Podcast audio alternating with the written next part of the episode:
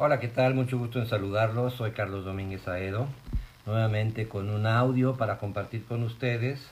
eh, a través de, estas publicaciones que hace Ciudadanos MX. Recuerden que Ciudadanos se escribe con X al, final, al principio, eh, una organización que se ocupa y se preocupa por mejorar eh, los conceptos y los aprendizajes de los electores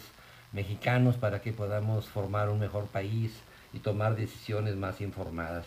El día de hoy eh, quiero tratar eh, un tema que le llamo el pudor político. Y a lo que me refiero es a, esos políticos que cambian de, partido como cambiar de calcetines, pero, eh, pero con una facilidad tremenda y a veces en posiciones que son 180 grados distintas a las de que solían tener. Hoy en México tenemos muchos partidos, debemos de ser del orden de 10 partidos políticos, eh, no, no recuerdo exactamente en este momento, pero no hay 10 filosofías, no hay 10 doctrinas distintas. Yo creo que haciendo un gran resumen de todas las posturas de los partidos políticos, creo que se pueden resumir en dos grandes bloques. Un bloque orientado totalmente democrático, que le gusta la participación ciudadana, que cree en la división de poderes, que cree en las libertades, que cree en la economía de mercado, que cree en la libertad eh, de religión y de pensamiento, por un lado. Por otro lado, hay un bloque de partidos, bueno, en el primer bloque de partidos claramente está el PAN, el PRI, pero el PRI de los noventas para acá, el PRI de antes, el PRI de los setentas, 50, 60, era un PRI mucho más del otro extremo. Ahora PRI, PAN, este, hasta eh, perdóneme, bueno, algo de Movimiento Ciudadano, claro, pero el PRD, que ahorita están formando alianza PRI, PAN y PRD, pues manejan esa, esa, esa doctrina, digamos, esa visión de país o esa estructura de, de, país. Por el otro lado, está eh, los que son menos democráticos, que, buscan gobiernos mucho más fuertes, que no creen mucho en la división de poderes, que no quieren contrapesos a través de instituciones independientes, autónomas, que, que, quieren que el gobierno sea el rector de la economía y no el mercado. Y esto ahí claramente podemos agrupar a Morena con el Partido del Trabajo. El Partido Verde no lo sé clasificar bien porque yo, con todo respeto, pienso que es como ha sido su historia como una rémora de los tiburones y de repente se le pegan un tiburón como fue con Fox en la elección del 2000 con el PAN y en otra ocasión se le pegan al PRI con Peña Nieto y en otra ocasión se le pegan a Morena con López Obrador. Entonces cambian de tiburón pero, pero siempre van pegados a alguien. Ahora que fue la reunión del CELAC, eh, el, fin de semana la fallida y absurda reunión de, del CELAC, la comunidad de estados latinoamericanos y del Caribe, ahí este, claramente se pudo ver que los gobiernos de Latinoamérica también reflejan estas dos posturas.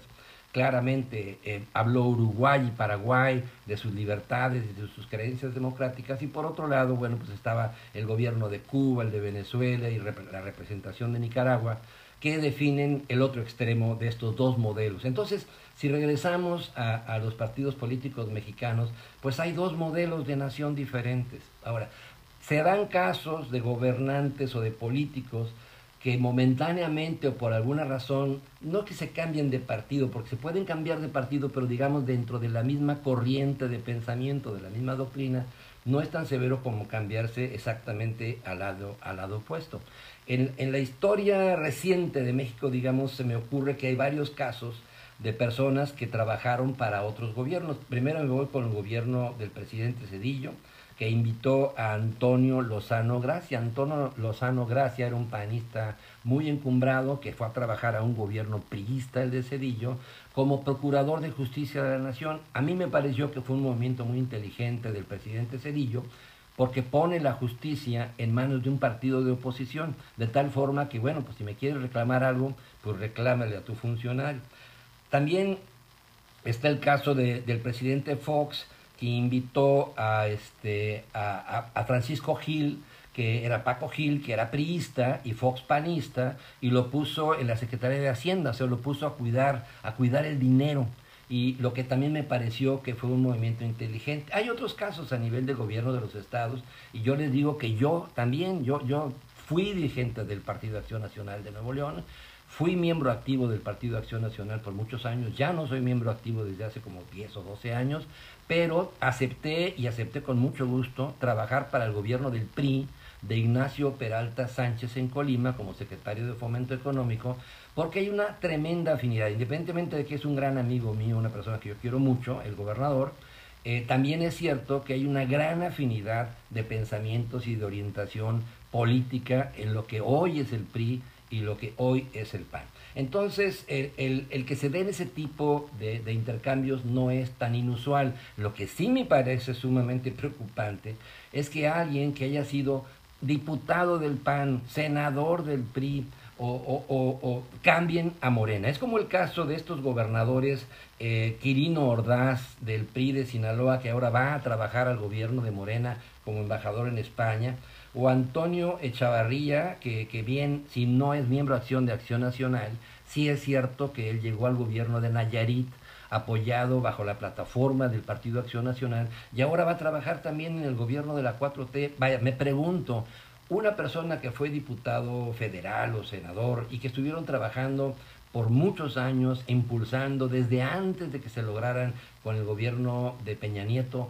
las reformas políticas, me refiero, me tengo que remontar a principios de los, del año 2000, en donde se empieza a plantear una reforma económica, una reforma fiscal, una reforma educativa y sobre todo una reforma energética que buscaba liberar mercados, permitir el libre juego de los particulares, abrir las puertas a la modernidad y a las energías eh, responsables y limpias, ahora te cambias de bando y defiendes la bandera de Morena que exactamente va caminando para el otro lado. Eso es no tener pudor.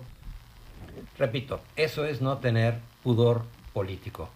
Cuando un político vive de la política, es muy probable que en ese momento deje de ser político y se convierta en mercenario le ganan sus intereses económicos a sus principios de doctrina y a sus valores, y por eso es tan fácil ver que un político que militaba y protegía el derecho a la vida en un partido, de repente ya está en otro partido que busca exactamente lo contrario.